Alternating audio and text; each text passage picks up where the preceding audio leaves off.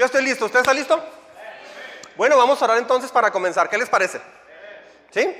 Señor, te damos muchas gracias en esta mañana. Hoy celebramos el, el día, Señor, donde tú resucitaste. Más que el día, celebramos el acontecimiento, Señor. Y te agradecemos porque como tú vives, nosotros viviremos mañana. Estamos aquí, Señor, solamente porque tú te levantaste de los muertos.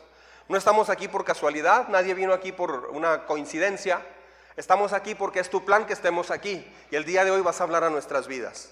En el nombre de Jesús, ayúdanos por favor a quitar todas las cosas en nuestro corazón, en nuestra mente, que nos puedan distraer. En Cristo Jesús oramos, Señor. Amén. Amén. Muy bien. Ah, unos comentarios muy importantes antes de comenzar. Es una muy buena época para tener un nuevo comienzo en su vida. Estamos por arrancar durante estos meses, estamos por arrancar reuniones en casas que le llamamos grupos vida. Esos son muy importantes. Y estamos también por iniciar o, reiniciar precisamente con ah, los cursos que vamos, a, que vamos a comenzar, se llaman los cursos del diamante. Esos cursos son, son, son muy importantes y esos cursos ah, es muy importante que, que podamos nosotros entender que el cristianismo no es solamente venir un domingo y ya, no, es un proceso donde vamos creciendo y vamos aprendiendo, ¿sí? En ese proceso vamos nosotros desarrollando, entonces, hay unos cursos que se llaman del diamante y esos cursos están diseñados para que usted sea una persona, ya sea nuevo o tenga ya mucho tiempo de cristiano, le va a ayudar a tener un nuevo comienzo profundo con Dios. ¿Me estoy explicando? Eso es algo que vamos a hacer, ¿ok? Bueno, ah, ayúdeme a tener apagado su celular, por favor. Este, ¿Listos? Cierre sus ojos, por favor. Vamos a meditar en algo muy importante. Piense en la tumba abierta por un momento, piense en, en lo que Dios hizo, piense en lo que Jesús pasó para que nosotros pudiéramos tener vida eterna. Piensa en eso por un momento. Piense por favor en los años donde su vida estuvo allí, luchando, tal vez estudiando, viviendo, casándose, trabajando en diferentes partes. Y piense cómo Dios le ha ido llevando paso a paso. Tal vez usted todavía ni siquiera creía en Dios o tenía una relación cercana con Él, pero Dios siempre le fue cuidando. Dígale ahí en su, en su mente, en su corazón, Señor, en esta mañana te agradezco mucho por el privilegio de conocerte, de saber más de ti. Y reconozco que tú me has cuidado toda mi vida para traerme a este tiempo. Todo lo que he pasado, todo el camino que he recorrido, ha sido con un propósito que me trajo al día de hoy aquí. Gracias Señor. Amén. Muy bien. Más de 500 personas vieron a Jesús resucitar. O sea, no es algo así como... No es algo como que sucedió en, en automático. A Jesús lo vieron 500 personas después de que resucitó. O sea, no fue algo esporádico. No fue que lo vio una persona y lo contó a todo mundo. No, 500 personas, más de 500 personas lo vieron. Ah, y luego muchos de los que lo vieron dieron su vida por él. En el Coliseo romano o de, de muchas formas. Entonces, ¿por qué si fue un invento entonces que Jesús resucitó? Porque dieron su vida por él. No celebramos un mito, celebramos una realidad. Amén. Jesús resucitó y dice que 500 personas lo vieron. Muy bien, el día de hoy quiero compartirle este tema. ¿Cómo aprender a vivir sabiamente? Está interesante, ¿no? ¿Cómo aprender a vivir sabiamente? ¿Sabía que las, las, decisiones malas que hemos tomado no las tomamos, por ejemplo, en una etapa de nuestra vida? No, las tomamos en realidad en una etapa de la rutina. Fue en la mañana de un domingo común, en el lunes, en martes. Fue, fue en cualquier día. El problema es que muchos pensamos que son cinco decisiones o siete decisiones cruciales en nuestra vida. No, no es así. Vivir sabiamente tiene que ver con una decisión constante durante los días. Por eso estamos en esta campaña globalizada este año, que este año yo le voy a llevar a usted a tener un nuevo comienzo. ¿Le gustaría un nuevo comienzo? ¿Le gustaría empezar de cero, pero ya con todo lo que sabe? Ya con lo que sabe que no le funcionó y lo que sí le funcionó. Va a ser increíble. Le doy mi palabra que en las próximas semanas va a haber un despertar espiritual en su vida como nunca si me deja guiarle, si me hace caso. Amén. Entonces, ¿cómo aprender a vivir sabiamente? Somos el resultado de nuestras decisiones. Y las decisiones son el resultado de nuestro carácter. O sea, tu carácter es todas las decisiones que usted toma durante la vida. Así es que una persona que, tiene, que se siente que, fracasó en su trabajo, carrera, matrimonio, una relación eh, con sus padres, un noviazgo, no sé, es una persona que necesita aprender a vivir sabiamente. Le voy a explicar en detalle en estas próximas semanas cómo se hace todo eso. ¿Me explico? Me salió el acento argentino, ¿verdad? ¿No es cierto? Así es que el tema es cómo aprender. O sea, no es así como viva sabiamente. No, es cómo aprender. Escuche bien lo que estoy diciendo. Sígame con cuidado. Desbarate conmigo todo esto. ¿Cómo aprender? Porque muchas personas dicen, pues es que ya lo he intentado, pero en realidad no he aprendido. Hoy le voy a empezar a explicar ¿Cómo se aprende eso? O sea, no, le estoy diciendo, sea sabio, no.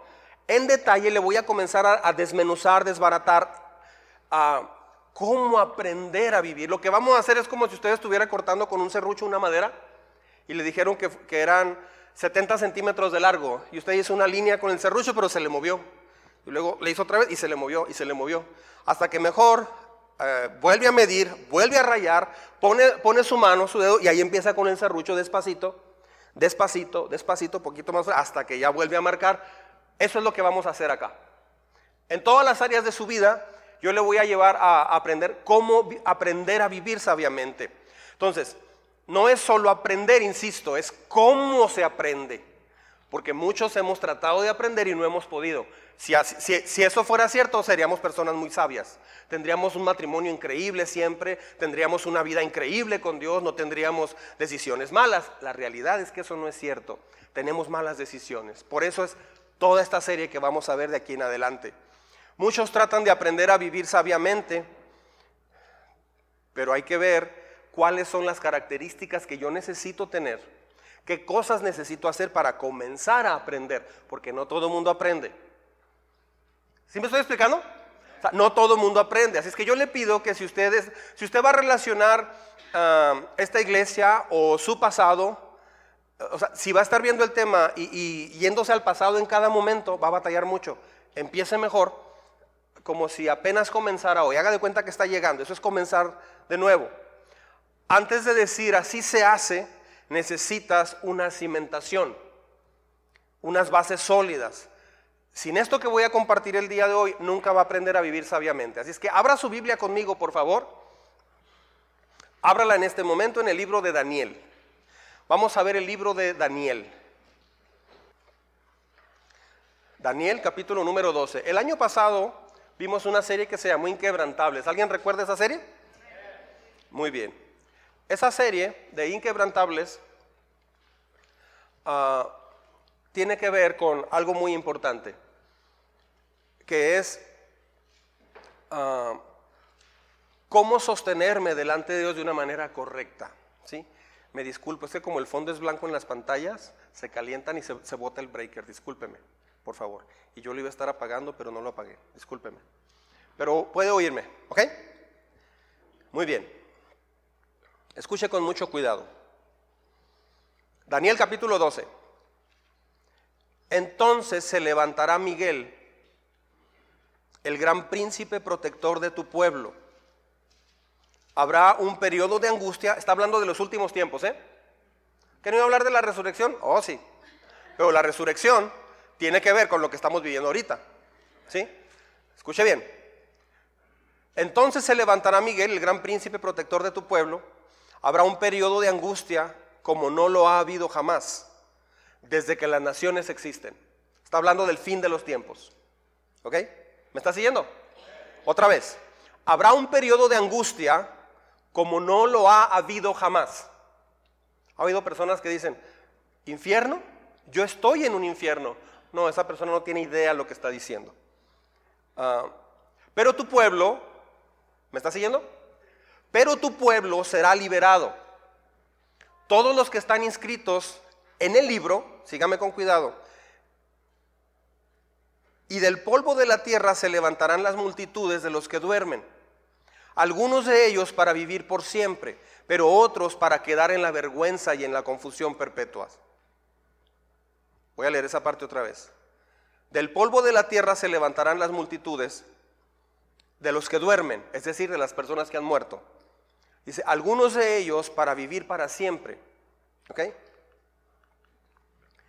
Ah, pero otros para quedar en la vergüenza y en la confusión perpetuas. ¿Sí? Dice, los sabios resplandecerán con el brillo de la bóveda celeste. Los que instruyen a las multitudes en el camino de la justicia brillarán como las estrellas por toda la eternidad. Tú, Daniel, guarda estas cosas en secreto y sella el libro hasta la hora final. Pues muchos andarán de un lado a otro en busca de cualquier conocimiento. Eso está pasando ya, ¿eh? O sea, e, eso es algo que no, que no sucedió hace mucho tiempo. Eso está sucediendo ahorita, así, literal. ¿Ok? Tú, Daniel, guarda estas cosas en secreto y sella el libro hasta la hora final, pues muchos andarán de un lado a otro en busca de cualquier conocimiento. Yo, Daniel, vi ante mí a otros dos hombres. Uno de ellos estaba en la orilla del río y el otro a la orilla opuesta. Uno de ellos le dijo al hombre vestido de lino que estaba sobre las aguas del río, ¿cuánto falta para que se cumplan estas cosas tan increíbles? ¿Cuánto falta? Aunque escuché lo que dijo ese hombre, no pude entenderlo. Así que le pregunté, Señor, ¿en qué va a parar todo esto? Y él me respondió, sigue adelante, Daniel, que estas cosas se mantendrán selladas y en secreto hasta que llegue la hora final. Muchos, sígame con cuidado, por favor, mire esto, muchos serán purificados y perfeccionados y quedarán limpios. Si puede subrayar en su Biblia. Muchos serán purificados y perfeccionados y quedarán limpios. ¿Me está siguiendo eso? Y luego dice, pero los malvados seguirán en su maldad. Ninguno de ellos entenderá nada, pero los sabios lo entenderán todo. O sea, aquí está hablando de dos grupos de personas. Un grupo de personas que está siendo eh, purificado y perfeccionado. Y hay otro grupo de personas que no entienden nada de lo que está pasando tienen otras prioridades, viven para otras cosas, tienen otro apuro, tienen otro presupuesto, tienen otro enfoque, tienen otras prioridades, están en otro mundo. ¿Sí? Dice, ninguno de ellos entenderá nada. Pero los sabios, así dice la Biblia, pero los sabios entenderán todo. A partir del momento en que se suspende el sacrificio diario y se imponga el terrible sacrilegio, transcurrirán 1290 días. Dichoso el que espere a que haya transcurrido 1350 días, pero tú persevera hasta el fin y descansa, que al final de los tiempos te levantarás para recibir tu recompensa. Qué impresionante, ¿no? Ah, la pregunta más importante en su vida o en mi vida, la pregunta más importante es ¿para qué te hizo Dios? ¿Se ha puesto a preguntar eso alguna vez? ¿Se ha preguntado eso alguna vez? ¿Para qué te hizo Dios? Bueno, muchas personas tienen muchas respuestas. Pero ¿para qué te hizo Dios? ¿Para qué me hizo Dios a mí? Un día todo esto se va a acabar. De hecho, quien más lo anuncia actualmente no, ya no es la iglesia, creo. Es Discovery Channel, History Channel, los periódicos y todas las noticias. De hecho, en Estados Unidos un grupo de científicos puso un reloj del, fin del mundo. ¿Sabía eso? Ese reloj, de vez en cuando, ahora que fue la pandemia, lo aumentaron o lo avanzaron algunos segundos. Faltan dos minutos para la medianoche, es decir, para que todo esto se acabe. Un día todo esto se va a acabar. Estamos en una época donde Hollywood y todos los medios, todas las plataformas, todas las redes sociales anuncian que el tiempo está cerca, pero nadie está haciendo nada. O sea, mucha gente no hace nada. Solo las personas sabias entenderán todo esto y harán cambios en sus días, en sus vidas. Se necesita sabiduría para entender el tiempo que estamos viviendo y esa sabiduría solamente la da Dios. Daniel capítulo 12, verso 10 dice, lo leímos ahorita, muchos serán purificados y perfeccionados y quedarán limpios, pero los malvados seguirán en su maldad. Ninguno de ellos entenderá nada, pero los sabios lo entenderán todo. Qué impresionante. Qué impresionante. Por eso estamos haciendo esta serie. Usted puede decir, no, es que yo ya tengo a Jesucristo. No estoy hablando de eso. No estamos hablando de eso. Dios no habla de eso. Está hablando de si tienes una vida sabia. ¿Qué es una vida sabia? Es una persona que vive como Jesús enseña. En su casa, usted vive como usted vive o como Jesús viviría. Eso es una vida sabia. ¿Cómo toma las decisiones? ¿Cómo habla? ¿Cómo contesta? ¿Cuál es su carácter? Eso depende de una vida sabia o una vida necia. Necesitamos aprender cómo ser sabios. Para tener una vida de decisiones correctas, necesitas aprender a ser sabio. Ahora, ¿cómo aprender esto? Hay tres características fundamentales que hoy le voy a compartir. Tres decisiones, tres cosas que la gente debe hacer y que le van a asegurar a usted para no echar a perder su vida. Yo no quiero que usted eche a perder su vida. No sé qué edad tenga usted. Yo tengo 52 años, dos mayor que Ralo nada más. Yo tengo 52 años. Ah,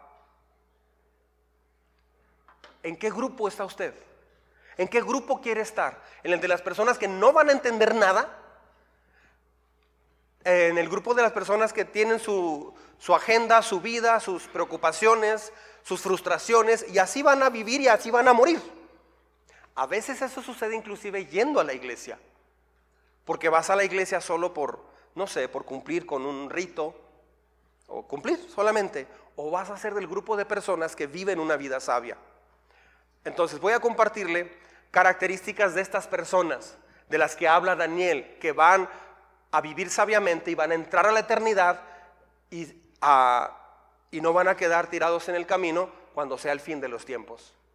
Es un buen tema, ¿no? Hoy le voy a explicar en detalle cómo usted no, no, puede fracasar en su vida eterna, a menos que usted diga, no, yo me la voy a jugar. Adelante, es decisión suya. Pero yo creo que nadie lo va a hacer porque por algo está usted aquí. Creo que nadie está aquí así como, pues mira, ¿qué hacemos? Pues vamos a, a, ver, qué, a ver qué sale. No, creo que todo el mundo está aquí por algo. ¿Sí? Entonces, primer punto.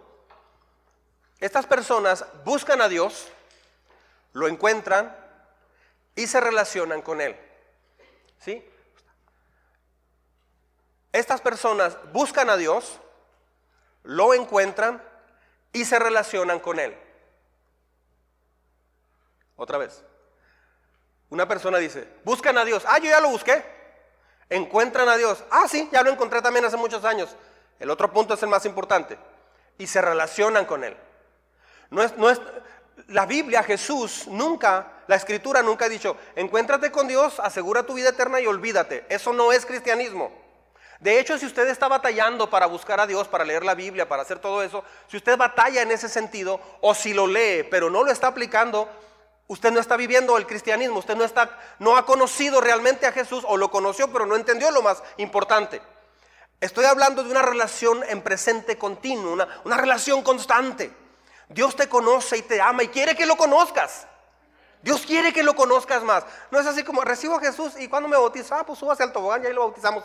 O sea, eso no es la vida cristiana. Muchas personas dicen, ay, pastor, pues ya, ya recibí al Señor y todo, y pues nos vemos en unos dos meses, no allá por Navidad, pastor, o en tres meses, o allá por verano. Es que sabe que traigo muchas cosas, muchos pendientes. Déjeme, me enfoco en esto y luego ya veo. Es una decisión totalmente fuera de la sabiduría. ¿Por qué? Porque usted está pensando que fue creado para tener un mundo de cosas por hacer. Me he fijado que hay personas que se conectan en los cursos bien padre con Dios, pero luego se llenan de actividades, de amistades, de cosas, de prioridades que los desconectan otra vez de Dios y luego se sienten culpables. Escuche, es que se fue desconectando porque no se dio cuenta que se estaba desconectando. Y cuando se dio cuenta, no hizo nada por reconectarse con el Señor. Entonces, aproveche por favor este tema. Repito, las personas que van a salir adelante de toda esta etapa que viene sobre la humanidad Son personas que buscan a Dios, lo encuentran y se relacionan con Él. Dios no se relaciona con una persona, fíjese qué importante, ¿eh? Dios no se va a relacionar nunca con una persona que solo dice, mira, solamente líbrame del infierno y nada más. Es todo, nomás líbrame del infierno. Dios nunca se va a relacionar con alguien así. Nunca, está perdiendo su tiempo. Porque Dios no te llamó solamente para librarte del infierno. Mucha gente dice, no, con que la libremos de, de panzazo. No, o sea, mucha gente dice, mira, es por gracia, y usan versículos inclusive, tuercen versículos, es por gracia, no es, no, es por obras, este, ya soy salvo y, y, Dios me ama a pesar de lo que yo sea y a pesar de lo que yo haga. Eso, eso está totalmente equivocado. Dios te ama, sí, como eres así te ama y te recibe, pero te ama tanto que te va a tomar y te va a transformar a la manera como Él quiere que vivas. Déjeme resumirle toda la Biblia. Dios te creó para que tuvieras una relación con Él. Eso es el resumen de la Biblia. Una relación personal. Dios te conoce y te ama y quiere que lo conozcas y lo ames. La diferencia no está que Dios te ame, es cuando tú decides amarlo. A Dios no le importa tu religión, no le interesa mi religión. Dios no vino a establecer ninguna religión. No confunda religión con relación. Había una canción en los ochentas que decía, no confundas religión con salvación. Este, y sí, mucha gente confunde eso. Ah, yo, voy a una... Yo le dije a algún amigo, oye, mira, estoy yendo a una iglesia. Ah, yo también tengo mi religión. No te estoy hablando de religión, estoy hablando de una relación. Fuiste hecho para tener una relación con Dios. Ahora, pregunta. Buena pregunta.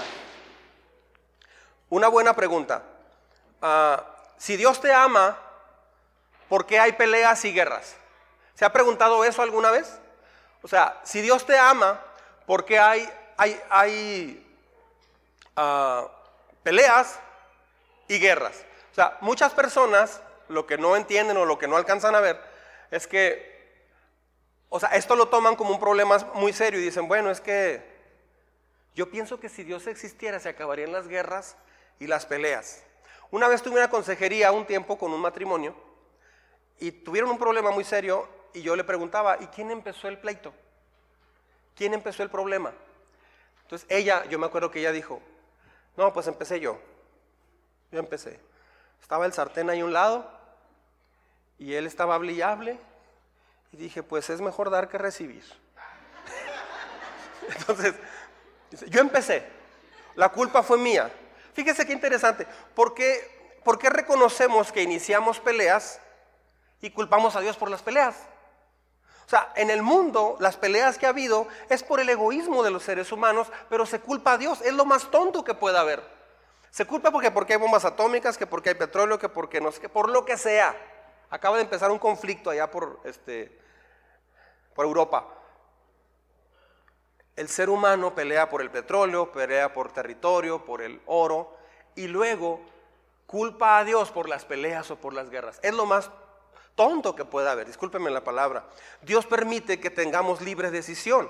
Si Dios evitara e, esas decisiones equivocadas, pues entonces nadie reprobaría los exámenes. Señor, no he estudiado, pero, pero no quiero estudiar.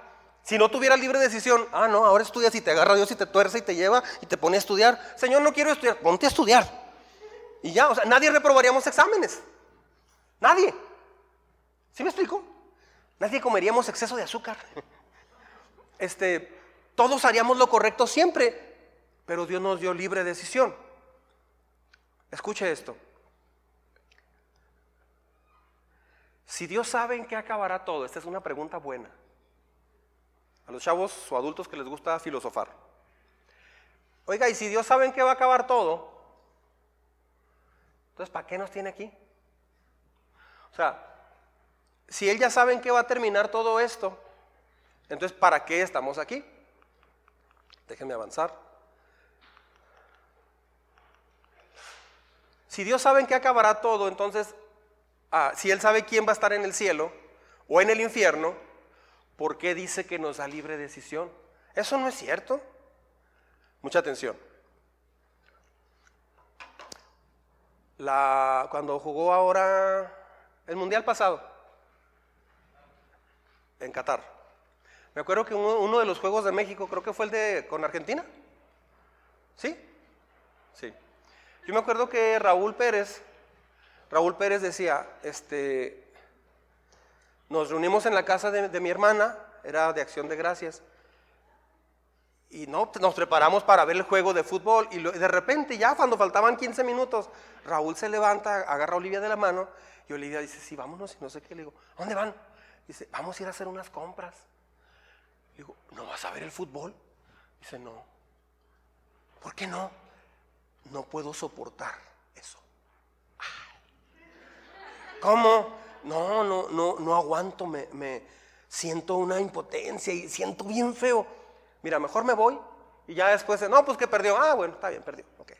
Que ganó. Ah, bueno, ya lo veo. Agarro mis papitas, mis chicharrón, mis tacos, mis flautas, mis enchiladas. Todo preparo, me- preparo mis aperitivos, mis dos tortas de colita de pavo y todo lo demás. Todo, todo lo que la criatura prepara. No se crean, ya le estás echando muchas ganas. y este, y ya lo veo, pero ya sé quién ganó. Lo disfruto. La última vez cuando jugó México con Japón en el béisbol, yo hice lo mismo. Y me quité estrés. Perdió. Ah, bueno, está bien. Pues se hizo lo que pudo, está bien. Mucha atención. Es el juego de, México contra Argentina. Y Raúl no lo quiso ver porque estaba nervioso. Él mejor se fue y dice, lo voy a dejar grabando. O lo veo más tarde en la retransmisión. Ella sabe el resultado, sabe que perdió México. ¿Me está siguiendo? Cuando regresa, ahora estoy respondiendo a esta pregunta.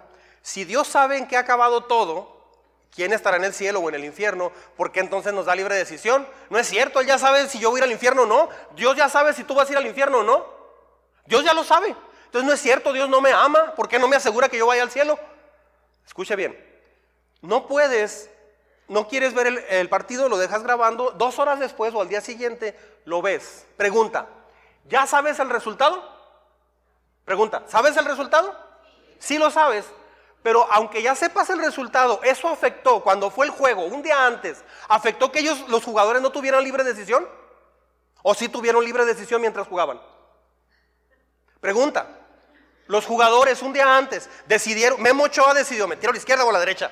O sea, ¿decidió libremente Memo Ochoa? ¿El- ¿Ellos conocían ya el resultado? No lo sabían. Hicieron su mejor esfuerzo. Alguien pudo haberse enojado y patear al árbitro. O sea, tuvieron la libertad de hacer cualquier cosa. Cualquier cosa. Yo, yo a veces he pensado, híjole, le hubiera dicho a Memo Ochoa, Memo en el minuto 58, hazte más a la derecha. ok, Dios no interviene, pero Él sí sabe el resultado final. ¿Por qué? Porque Dios está fuera del tiempo.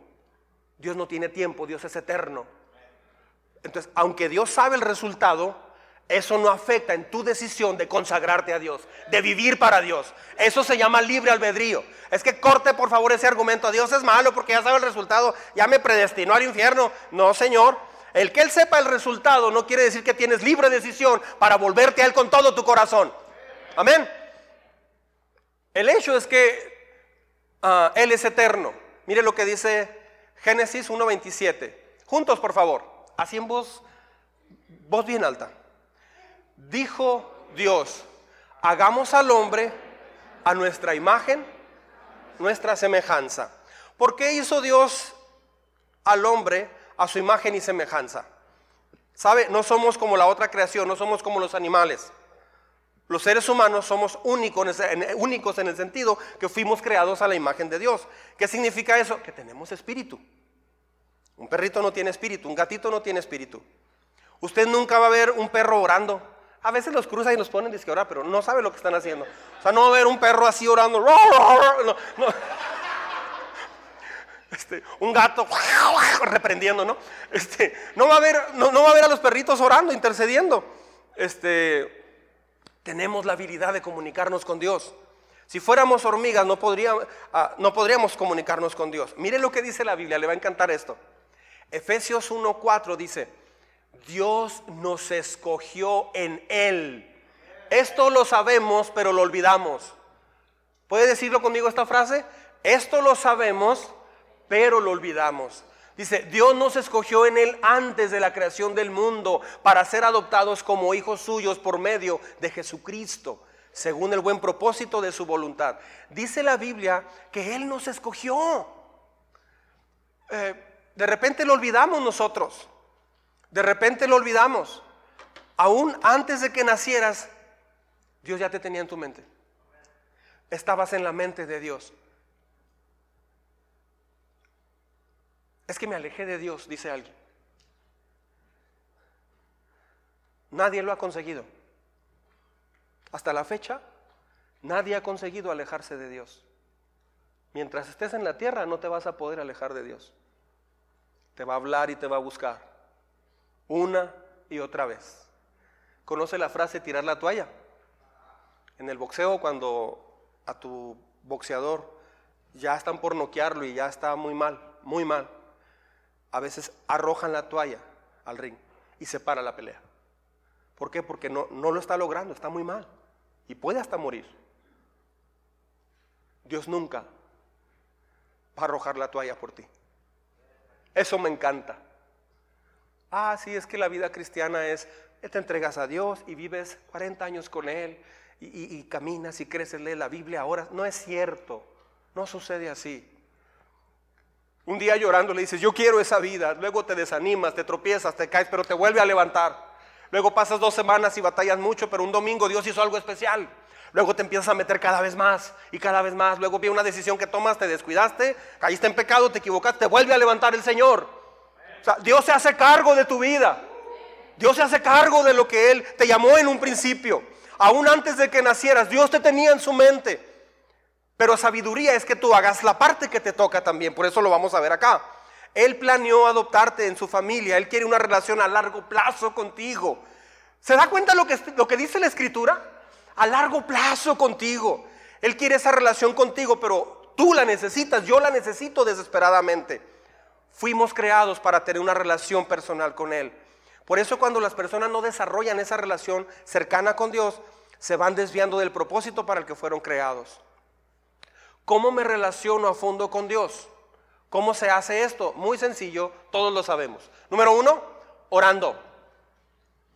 Orando. Juntos. A las montañas levanto mis ojos. ¿De dónde ha de venir mi ayuda? Mi ayuda proviene del Señor, creador del cielo y la tierra. ¿Sabía que mucha gente hacemos lo contrario a esto? El rey David volteaba a ver arriba las montañas, volteaba a buscar al Señor para no tropezar. Él esperaba la ayuda de arriba. Nosotros, ¿sabe qué hacemos? Buscamos no tropezarnos abajo. Y nos equivocamos. Vemos el trabajo, vemos una deuda, vemos el problema, vemos la actitud de mi pareja, vemos la actitud de nuestros hijos, de nuestros padres, vemos que a lo mejor te puedes quedar sin trabajo. Vemos hacia abajo. El rey David veía hacia arriba. Orar es depender de Dios por encima de lo que usted esté pasando acá. Muchos cuidan su vida viendo dónde pisan. David guiaba su camino no viendo dónde pisaba, viendo al Señor. Eso es orar. Jesús oró, oró y oró y oró y oró. Muy de madrugada buscaba orar. Oraba, se metía con Dios. Empiece a orar. Si quiere ser de ese grupo que tiene una vida sabia y que hace cosas grandes, empiece a orar. Ah, oraba, dependía de Dios. Ore, ore, pregúntele, Señor, ¿qué quieres que haga? Ayúdame, por favor. Ven a mi vida. Sácame de este bache donde estoy, sácame de esta etapa, de este letargo. Mi pastor usaba mucho esa palabra, el letargo espiritual. Letargo es como que estás adormecido. Estás adormecido, como que vas como en automático. Como cuando van en el carro y pasas dos, tres semáforos. Ay, caray, ya vengo acá en el López Mateos. O sea, porque ibas pensando en otras cosas. Vas en automático. ¿Quiere vencer las tentaciones? Póngase a orar. ¿Quiere ver milagros? Empiece a orar. Vuelva a tomar la vida de oración a fondo. Ore como Jesús lo hacía. Si Jesús oraba, ¿por qué nosotros no? O sea, en automático. Si una persona no ora, en automático va a tronar. Así es que empiece a orar. Vuélvase a Dios con todo el corazón. Espere milagros, espere cosas grandes. No ore así como que, ay Señor, pues a ver qué. ¿qué haces con mi vida? Ay, ya sabes cómo soy. Y sabes todo lo que batallo. Y sabes que soy bien flojo, Señor. y que tengo muchas cosas por hacer siempre y que soy necio, pero te necesito. Y sabes que ni voy a hacer los cambios. Sabes que ni voy a orar bien. No, esa no es oración, esa es justificación. Vuélvase a Dios con todo el corazón. Segundo punto, lea la Biblia. Usted dirá, wow, no había entendido eso. ¿Sabe qué porcentaje de cristianos leen genuinamente la escritura? Es bajísimo, bajísimo. Devore la Biblia, coma la Biblia, no literal. Ah, que me, me. Mire Juan, lea conmigo Juan por favor, capítulo 8, 8.31. ¿Listos? Jesús se dirigió entonces a los judíos que habían creído en él y les dijo, tiempo, eran judíos que ya habían creído en él, o sea, nosotros. ¿Usted cree en Jesús? Ok, no es de Jerusalén, pero es de Juaresalén. Dice, si se mantienen fieles a mis enseñanzas, wow, vea lo que estamos leyendo, ¿eh? Jesús les dijo, si se mantienen fieles a mis enseñanzas, juntos, serán realmente mis discípulos y conocerán la verdad y la verdad los hará libres. Este texto se ha malentendido. Mucha gente dice, pero yo ya conocí a Jesús y ya fui libre de todo eso. No, eso no es conocer a Jesús. Eso es tener un momento, una oración, un encuentro con Dios. Conocer a Jesús es un presente continuo. Si usted está viniendo y no está orando y no está leyendo, usted está perdiendo su tiempo y está echando a perder el más valioso, el regalo más valioso que Dios le está dando. Se llama tiempo. Empiece a orar, empiece a leer la Biblia, es por usted. Usted lo necesita. Yo no necesito eh, que, usted me diga, ya estoy leyendo, pastor. No, yo no soy Dios. Vuélvase a Dios. Empiece a entender lo que Dios. Pregúntele a Dios. Dime, háblame, por favor, Señor. Ah, hoy no hay devocional ni la semana que entra va a haber devocional. Es muy arduo el devocional que hacemos acá. Es muy profundo. Es una predicación diaria y no es reclamo. Es, con, mucho cariño que lo hago. Pero estas, estas dos semanas si usted no tiene una lectura eh, donde va, por ejemplo, alguien me dijo, es que yo voy en Emías o yo voy en esto, o yo voy, eh, eh, estoy leyendo, no sé, Reyes o Crónicas, no sé. Yo le sugiero lo siguiente, en, estas dos, en este mes de abril, si no tiene algo específico que esté leyendo, métase a leer Génesis y Éxodo. Pero tres, cuatro, cinco capítulos por día. Pero cuando lo lea, mientras lo lee, hágale esta pregunta a Dios. Señor, ¿qué quieres que yo haga en este tiempo? Y luego sigue leyendo, Señor, ¿qué quieres de mí en este tiempo? Y se va a encontrar con Dios. Le doy mi palabra. En cuanto haga esa pregunta, el Espíritu Santo va a venir y le va a empezar a mostrar lo que usted necesita hacer. Le doy mi palabra. ¿Sí? Uh, ella es un clavado a la Biblia. Lea, lea, pregunte. Muchos reciben a Jesús, pero no se relacionan con Jesús en la vida cotidiana. Eso no es sabio. Eso no, no te califica para la vida eterna. Escucha bien lo que estoy diciendo. Recibir a Jesús y olvidarte de Él, o sea, no relacionarte con Él, no te califica para la vida eterna. La salvación significa... Eh, eh, cuando alguien es salvo, lo que más quiere es conocer más de Jesús. Si te da flojera conocer de Jesús, si batallas para venir a la iglesia, si batallas para meterte a cursos, si batallas para desarrollar, es muy probable que no seas salvo, es muy probable, porque cuando, el espíritu, cuando eres salvo es que el Espíritu Santo comienza a vivir ahora en tu corazón, ya no mandas tú, y lo que más anhela el Espíritu tuyo, ah, tocado por el Espíritu de Dios, es estar cerca de Dios. Así es que, ¿quieres saber cómo va? Ese es un muy buen parámetro.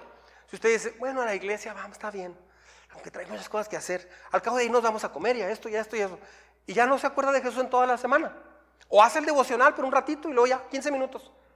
No está viviendo una vida con Dios. Se está perdiendo de lo más grande. Se está perdiendo de lo más importante en, los años que tenemos aquí en la tierra. Una persona estresada, cabizbaja, desanimada, es una persona que no se está relacionando con Dios. El plan de Dios para ti es más antiguo que el mismo mundo. Dios tiene un plan más antiguo que el mundo para ti.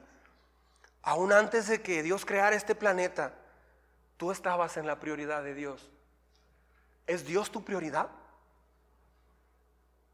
Esa es la pregunta. Allí comienza una vida sabia. Porque no le va a ayudar que usted diga, qué bonito, ¿verdad? O sea, Lupe, piensa en esto. Yo estaba en la prioridad de Dios, o sea, es fascinante. Sí, está bien, es bonito, está bien. Y celébrelo. A mí me da gusto eso. Pero la vida sabia comienza cuando usted dice, voy a hacer entonces de Él mi prioridad. Haga de Dios su prioridad. Y prepárese porque va a haber cosas increíbles. En cuanto haga eso, va a empezar a haber cosas increíbles en su vida. Eso es lo que se llama una planeación a largo plazo. Cuando empiezas a vivir para Dios y te relacionas con Él es cuando descubres la verdadera felicidad, el gozo. Viene como un resultado automático. ¿Por qué? Porque no estás viviendo para tu yo insignificante o para tu insignificante yo. Nuestro yo es insignificante. Estamos viviendo, comienzas a vivir para Dios. El comienzo de una vida mejor inicia cuando dejas de vivir para ti y comienzas a vivir para Dios. ¿Se le antoja? A eso Dios nos llamó. Es así como comienzas a ser sabio, buscando a Dios, relacionándote con Él, hablando, leyendo su palabra. ¿Sí? Punto número dos. Punto número dos. ¿Sigue conmigo? Son personas, ¿cómo viven las personas que tienen segura la vida eterna según el pasaje de Daniel de los últimos tiempos? Son personas enfocadas en aprender el carácter de Dios en su vida diaria. O sea, el enfoque de sus vidas es aprender a vivir como Jesús vivía. Les va a calar hacer cosas, les va a lastimar hacer cosas que dirán, ¿y esto para qué lo estoy haciendo? ¿Qué sentido tiene esto? Estoy platicando con este compañero de trabajo, con un amigo, no sé. ¿Esta plática a dónde me va a llevar? O sea, ¿es esto realmente correcto? Miren lo que dice Efesios. ¿Lo leemos juntos, por favor? Por tanto, imiten a Dios como hijos muy amados y lleven una vida de amor, así como Cristo nos amó y se entregó por nosotros como ofrenda y sacrificio fragante para Dios. Cuando Dios hizo a Adán y a Eva la primera tentación que Satanás les dio como seres humanos, les dijo lo siguiente, si comes de esta fruta, si pruebas esto, vas a ser como Dios. Satanás no les dijo, mira, si comes esto vas a ser como yo. No. Les dijo, vas a ser, van a ser dioses. Literalmente en el hebreo así diría, dioses. Satanás te tienta para que pienses que tú tienes el control de tu vida. Satanás te tienta para que tú pienses que tú eres el Dios de tu vida. Esa es la tentación más antigua. ¿Sabe? Nunca vas a ser como Dios. Nunca vas a ser Dios. Pero la Biblia enseña que puede ser como Dios en, en cuestión de carácter. El carácter es tener el amor de Dios en tu vida y que se expresa de una manera natural. Entonces, si tenemos el carácter de Jesús, ¿ya no va a haber discusiones en la casa? ¿No va a haber desacuerdos en la casa? Sí los va a haber pero se resuelven de una manera muy distinta. Se resuelven de una manera sobrenatural. De otra forma, se resuelven como siempre. Es que yo me acuerdo que tú dijiste esto. ¿Sabes las palabras, María Alejandra? ¿Sabes las palabras para hacerme enojar? O sea, nomás esa mirada de pistola que tienes. ¿Y tú qué? O sea, la manera en cómo se, se arregla un problema define qué estás aprendiendo, hacia dónde estás avanzando. Algunas personas me han preguntado por la visión de la iglesia, es muy sencilla, restaurar el corazón. ¿Sabe por eh, Nosotros salimos en el 99 de la iglesia donde crecimos durante 10 años y Dios nos sacó a, a una misión muy específica yo me di cuenta que aunque yo había estudiado ya en un seminario, tenía mucho conocimiento, sabía predicar, había ganado muchas personas para Jesús, teníamos conocimiento. Yo me di cuenta que no estaba viviendo lo que debería vivir. Por eso es esta visión. Yo me di cuenta que yo, Dios necesitaba primero restaurar mi corazón. Y luego entonces Dios empezó a sanar la familia y entonces mi historia fue diferente. Mi historia no es la que era hace 20 o 30 años. Mi historia cambió. Pero aún en los 10 primeros años de cristiano hubo cosas que no estaban correctas. Dios tuvo que tratar con mi esposa y conmigo. De hecho, los matrimonios que le ayudábamos a mi pastor, Julián Ibarra, los más cercanos a él, los que predicábamos, dirigíamos y hacíamos, él me decía que yo era su brazo derecho. Los más cercanos en la iglesia éramos una cosa y en la casa éramos otra cosa. Esta iglesia se formó porque Dios nos llamó a quebrar con eso. O sea, sí se puede. Y es lo que hacemos aquí. ¿Cómo? Inscríbase a los cursos. Ya, me lo arranca el de qué se trata, que es para gente nueva. Inscríbase a los cursos. Continúe con los cursos y lo dejó a medias. Métase a los cursos. Es que no puedo, tengo mucho trabajo. Está bien, arregle eso con Dios. Yo, no, no conmigo. Arregle eso con Dios. Conmigo no tiene el problema, lo tiene con Dios, conmigo no. No, pues es que Dios me dijo que no, que nomás los domingos. Perfecto, adelante. Pero usted se está pastoreando. No me está dejando ayudarle. Cuando una persona decide entregarle su vida a Dios y comienza a relacionarse con Dios, poco a poco esta visión se empieza a hacer real en su vida. ¿Quiénes han empezado a ver realidad esto en su vida? Levanten la mano así, sinceramente. Dios empieza a restaurar eso poco a poco. Si usted es cristiano y su carácter no ha cambiado mucho, usted está escuchando solo una parte de la escritura. La buena noticia es que aquí hacemos eso. Dios quiere transformar tu carácter. Imagínate una esposa, un esposo con el carácter de Jesús en casa. ¡Wow! Si cambia el carácter, sana la familia. Si sana la familia, cambias una sociedad. Esa es la meta de Dios, transformar tu carácter. Mire lo que dice Romanos 8:28. ¿Lo leemos juntos? Porque a los que Dios conoció de antemano, los predestinó para ser transformados según la imagen de su Hijo. Dios quiere transformarte para que seas como Jesús en tu manera de vivir, en tu manera de pensar.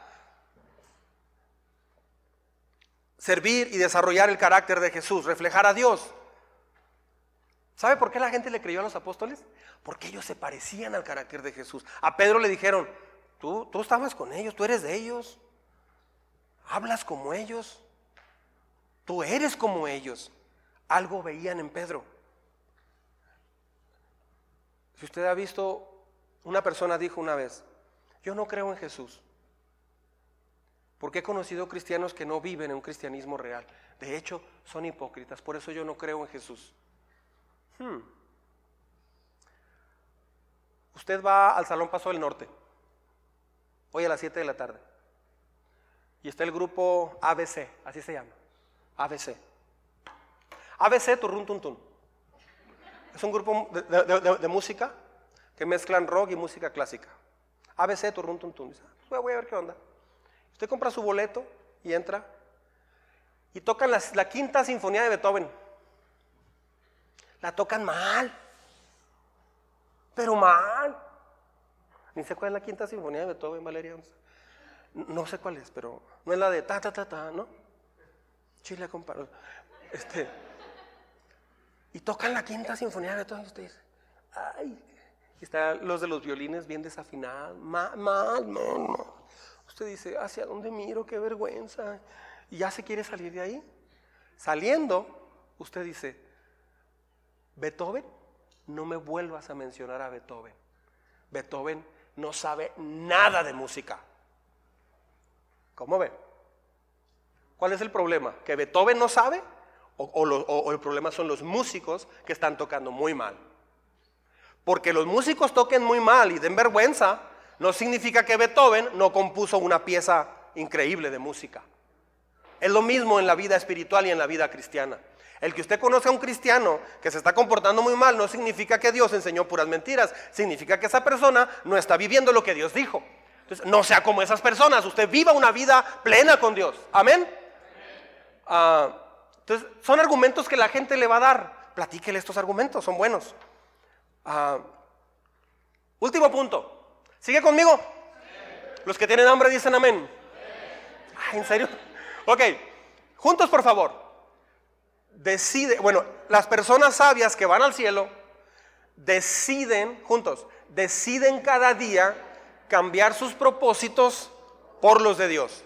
O sea, son personas que sí tienen una meta, un propósito, pero entendieron que hay que cambiarlos. Ahora, no lo cambias de una sola vez.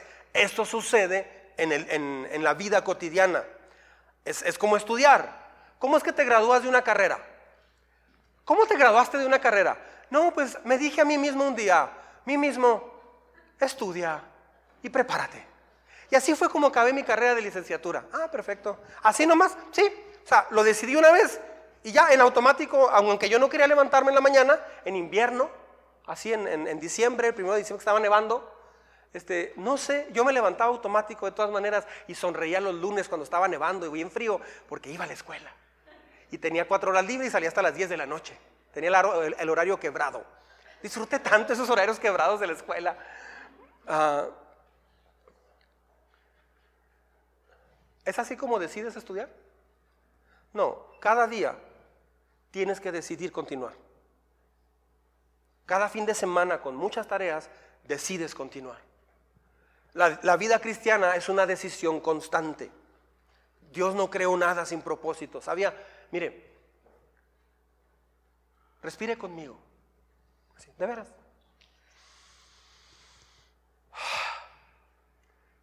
Nadie está respirando en automático, solo porque sí. Estás respirando solo porque Dios te está preservando la vida para que vuelvas a su plan, para que vuelvas a su propósito o te mantengas en su propósito.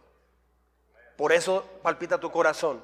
No es otro motivo, no es para que disfrutes de tu trabajo, de tu casa, de tu jubilación, de tu matrimonio, de tus hijos, de tu carrera, de tu trabajo, no, de tu deporte.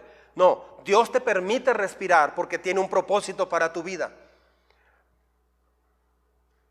Nadie ha sido como tú en el pasado. Nadie ha sido como tú en el pasado y nadie lo va a hacer en el futuro. Dios no crea clones. Hay gente que se parece, pero no son clones. Tu huella digital, tus latidos, tus ojos son únicos. No, e, no eres uno en un millón, eres uno en billones. Dios te hizo a la medida.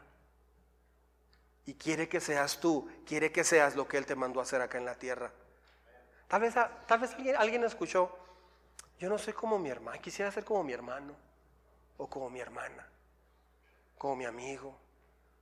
¿Por qué no soy como él? Yo tenía un amigo en la escuela que casi nunca entraba a clases en la preparatoria. No entraba. Y entraba nomás cuando había exámenes. Y era el primero que salía. ¿Cuánto sacaste? Nueve. ¿Y ya te vas? ¿Sí? Faltan cuatro clases. Sí, pero no hay examen. Se iba. Yo decía, ¿por qué yo no tengo esa, esa retención? A veces queremos ser como otra persona. Si Dios hubiera querido que fueras otra persona, no serías tú. Sin embargo, puede pasar, puedes pasar tu vida tratando de ser alguien que no te llamó Dios a ser. Se pierde todo el propósito. Si estás aquí, eres una obra que Dios hizo. ¿No le da gusto eso? El propósito de Dios para ti es servirlo, es, es servicio y también una misión que Él te encomendó. Pregunta, voy acabando. Si Dios ya te salvó, si, usted ya conoce a Jesús, y tienes vida eterna, ¿para qué estás en la tierra? Buena pregunta. Señor, ya te conocí, ya soy salvo. Una, dos, tres y me lleva para allá, como Star Trek. ¿Por qué te dejaría Dios en la tierra entonces? Bueno, hay dos cosas que no puedes hacer en el cielo. En el cielo no puedes pecar. ¿Sí sabía? ¿Cómo dijo una persona? Ah, no, para estar para estar en el cielo con una bola de hipócritas o con gente hipócrita, mejor prefiero estar en el infierno con mis amigos. Hay dos detallitos ahí. En el cielo no entra ningún hipócrita. Y en el infierno no hay un solo amigo. ¿Ok? Entonces, en el cielo no puedes pecar. ¿Sí sabía eso? No, o sea, no puedes pecar. Ah, y la otra es que ahí no puedes compartir el Evangelio. No necesitas compartir el Evangelio. Pedro, ven, te quiero compartir de Jesús, Pedro. No puedes hacer eso. Mira, el apóstol Pablo, ven, déjame, te doy mi testimonio para que recibas a Jesús. No puedes hacer eso con Pablo. no necesitas hacer eso. Moisés, te vengo a hablar del Mesías, ven, ven. No puedes hacer eso, ya conocen a Jesús. Entonces, allá ni puedes pecar ni puedes andar predicando porque no necesitas. ¿Por cuál de las dos crees que Dios te dejó en la tierra? ¿Para pecar? No, te dejó aquí para que le compartas a otras personas cómo conocer a Jesús. ¿Habrá alguien en el cielo gracias a ti? Porque a veces vivimos un, cristianismo encapsulado en ir a la iglesia, recibir, a la casa, disfrutar. A la iglesia, recibir y alabar, a la casa, a disfrutar y relajarnos. Qué manera tan fea de perder nuestra vida. Habrá alguien en el cielo gracias a ti. Le va a gustar esto. Porque mis pensamientos, dice Dios, no son los de ustedes. Ni, sus caminos son los míos, afirma el Señor. Mis caminos y mis pensamientos son qué? Son más altos que los de ustedes, más altos que los cielos sobre la tierra. No hay nada más triste que ver una persona egoísta viviendo para sí. Dios no te llamó para vivir para ti. Dios te llamó para abrazar el plan que Él tiene para tu vida. Te conviertes en un siervo, en una persona que aprende a crecer y caminar con Jesús. Fuiste hecho para vivir una vida con Dios. Fuiste hecho para tener una vida de significado. Vuélvase a Dios. Camine con Dios, caminemos con Dios. Póngase de pie, por favor, un momentito. Escuche esto que le voy a decir con mucho cuidado, con mucha atención. Un día tu cuerpo, un día mi cuerpo se va a agotar. Un día nuestro corazón se va a detener. Pero ese no va a ser el final. Usted va a seguir viviendo, yo voy a seguir viviendo. Hay una garantía eterna en tu vida. Los seres humanos fuimos creados para durar para siempre. Vas a durar para siempre en uno de dos lugares. La Biblia dice el cielo o el infierno. Si conoces a Jesucristo y tienes una relación con Él, vas a ir al cielo. Fuimos creados para durar de esa manera. Si quieres saber cómo va a acabar todo, la Biblia lo dice claramente. Él va a reunir a todos sus hijos para que estén para siempre con Él. En resumen, esta vida es la preparación para la eternidad. Aquí en la tierra vas a vivir 70, 80 años. De aquí a 100 años, escuche bien esto por favor, de aquí a 100 años, ¿a quién le va a importar quién ganó la Copa Mundial? De aquí a 100 años, ¿a quién le va a importar un título, una casa, un carro. De aquí a 50 años, ¿a quién le va a importar todo lo que hagamos acá?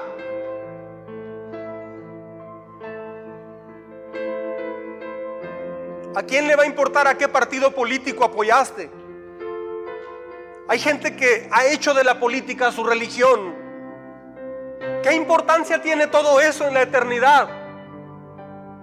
Todos fuimos creados para tener una relación con Dios. Pero por nuestras opciones egoístas a veces nos equivocamos y quebrantamos esa relación. Este es el mejor sermón de, cruz, de resurrección que le puedo dar. ¿Por qué? Porque la resurrección fue para que tuvieras una vida con Dios. Para eso resucitó. No nos sirve de mucho recordar solo que resucitó. No nos sirve de mucho alabar a Dios porque resucitó. Pero sí transforma tu vida tomar decisiones porque Él resucitó. El problema es que nuestro pecado ha roto nuestra relación con Dios. Dios sabía lo que íbamos a hacer y de antemano vio lo que venía y entonces Él pensó en todo. Y antes de que pecáramos, Él supo cómo lo íbamos a hacer y Él dedujo un plan para salvarnos y llevarnos al cielo al final. Así que antes de que usted escogiera el mal, Dios ya tenía la solución. En otras palabras, Él es el Padre que tanto hemos estado buscando. Él es el Padre que tanto hemos necesitado. La solución de Dios es que Él envió a su propio Hijo para que nos devolviera a Él. Dios tomó la iniciativa para traernos a Él. A mí eso me encanta. A mí eso me gusta mucho. Dios tomó la iniciativa para traernos a Él. ¿Por qué no cierra sus ojos un momento? Así con sus ojos cerrados.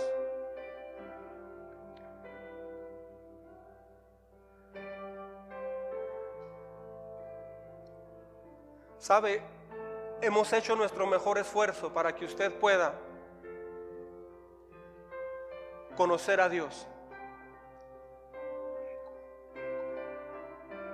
Hemos hecho nuestro mejor esfuerzo para que usted pueda tener la oportunidad de comenzar una relación con Dios o retomar una relación con Dios.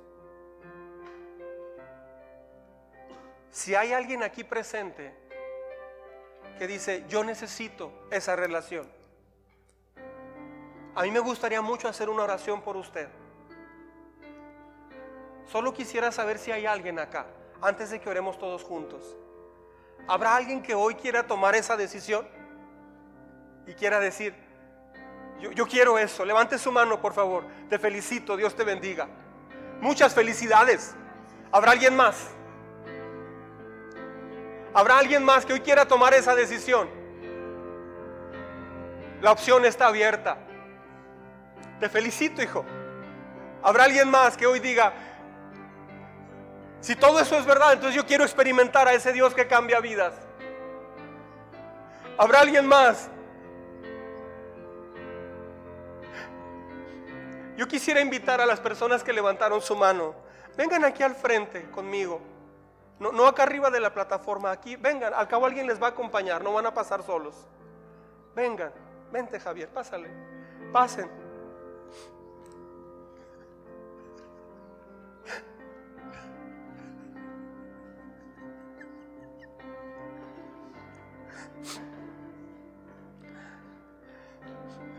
Estás pasando? Bien. ¿Hay alguien más que quiera pasar? Dios va a hacer algo muy bonito. Vamos a orar. Cintia, Eric, Nelly y Javier. Repitan conmigo esta oración, por favor. Señor Dios, en esta tarde he entendido que he vivido para mí. He vivido para mis propósitos. He tomado mis propias decisiones. He hecho las cosas a mi manera. Pero estoy muy cansado. No me han salido muy bien las cosas. Hoy entiendo que tienes un plan perfecto para mi vida y que estoy a tiempo. Por eso el día de hoy quiero rendir mi vida a ti por completo. Haz de mí lo que quieras que yo sea. Quítame lo que quieras quitarme y pon en mí lo que quieras poner. Te necesito.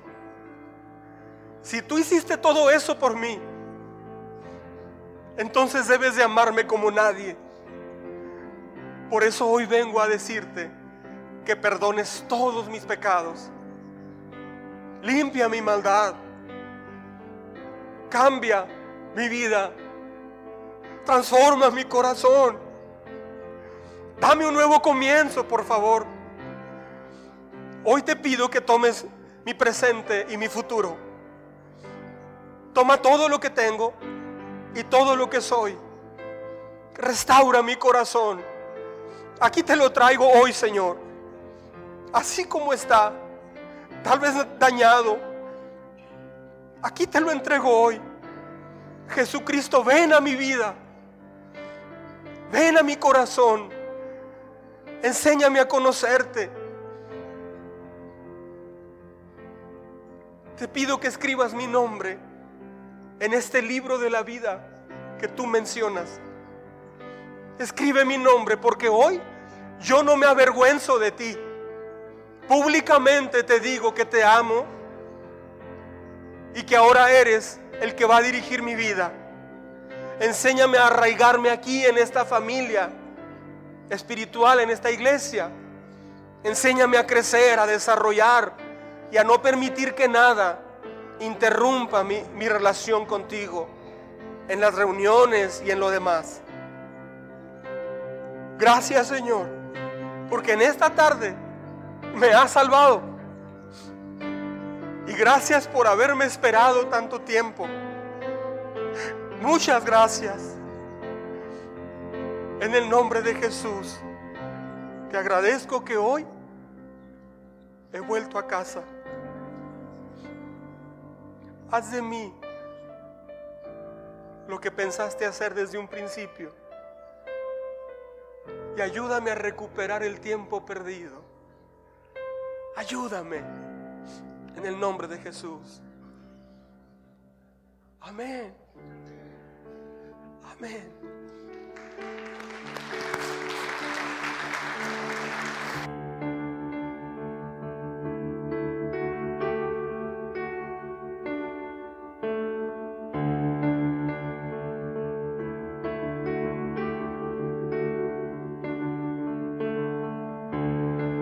Vamos a orar.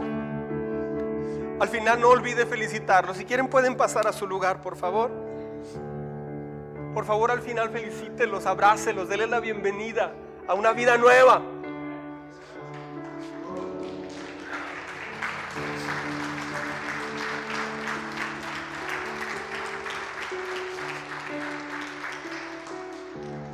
Si usted quiere, a partir de hoy, crecer en sabiduría y hacer los cambios necesarios para hacer lo que Dios le llamó a hacer. No estoy diciendo que no lo esté haciendo. Estoy diciendo ir un paso más allá. Sígame en oración. Pero necesita estar convencido. Amén. Amén.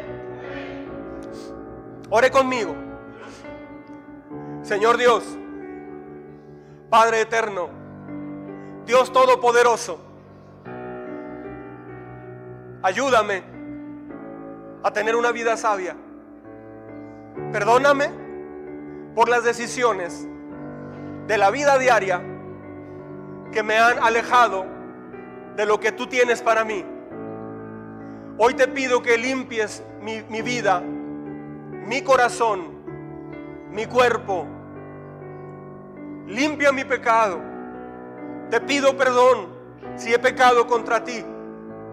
Y hoy hago un compromiso contigo de buscarte, de orar, de compartir con los otros quién eres, de leer tu palabra, de orar por la gente de esta ciudad. Tú me has dado una misión y hoy la tomo en mis manos. Tú me has llamado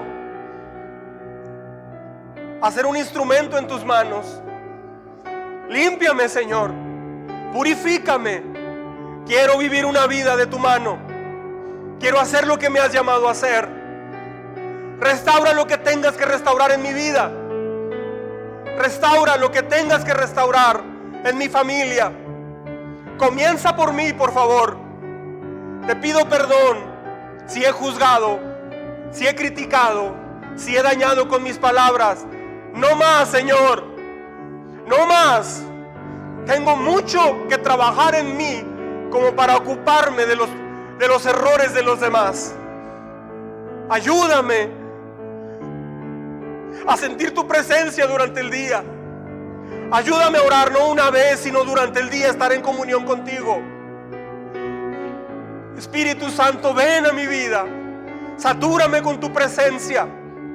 Ayúdame a ser fiel, a estar aquí en cada reunión. Ayúdame a, avanzar en los cursos, avanzar en las reuniones que me tocan. En el nombre de Jesús, Señor, ayúdame. Hoy reconsagro mi vida a ti. Dígalo con convicción, vamos. Hoy reconsagro mi vida a ti. Dame hoy un nuevo comienzo. Permíteme, Señor, recuperar el tiempo perdido. Permíteme ya no gatear ni, ni caminar Hoy quiero comenzar a trotar en el Espíritu. Hoy quiero caminar a tu lado, Señor. Que sean dispersados todos tus enemigos. Señor Dios Todopoderoso, tómame de la mano, abre puertas donde necesites abrir puertas. Y ciérrame puertas donde quieras cerrar puertas. Si hay algo que me interesa, es ser lo que me has llamado a ser. Gracias Señor porque desde antes de la creación del mundo tú me habías formado. Hoy decido amarte con todas mis fuerzas. Hoy decido, Señor, perdonar a quien no he perdonado. Hoy decido dar un nuevo comienzo a quien vive conmigo o con quien he tenido problemas en el trabajo o en cualquier lugar. Hoy decido dejar el pasado atrás. Hoy decido dejar de pensar en lo que alguien me dañó en el pasado. Y hoy dejo de llevar cuenta de los errores del pasado. Porque tú has hecho eso conmigo. Yo no puedo, Señor, tener resentimiento con alguien porque tú no tienes resentimiento conmigo cuando te he pedido perdón. Así es que ayúdame a perdonar y amar como tú me has perdonado y como tú me has amado. Transforma mi carácter. Vamos, ore conmigo. Diga al Espíritu Santo, transforma mi carácter. Y lo vas a hacer a través de la oración, a través de la lectura de tu palabra, a través de recordar el perdón que me has dado y amar al prójimo genuinamente. Hoy renuncio a ver la conducta de los de mi casa para ver si están bien. Hoy renuncio a eso. Hoy voy a comenzar a ver lo que yo necesito hacer. Gracias por esta oportunidad podría haber muerto en la pandemia. Podría haber muerto esta semana. Pero tengo este regalo una vez más.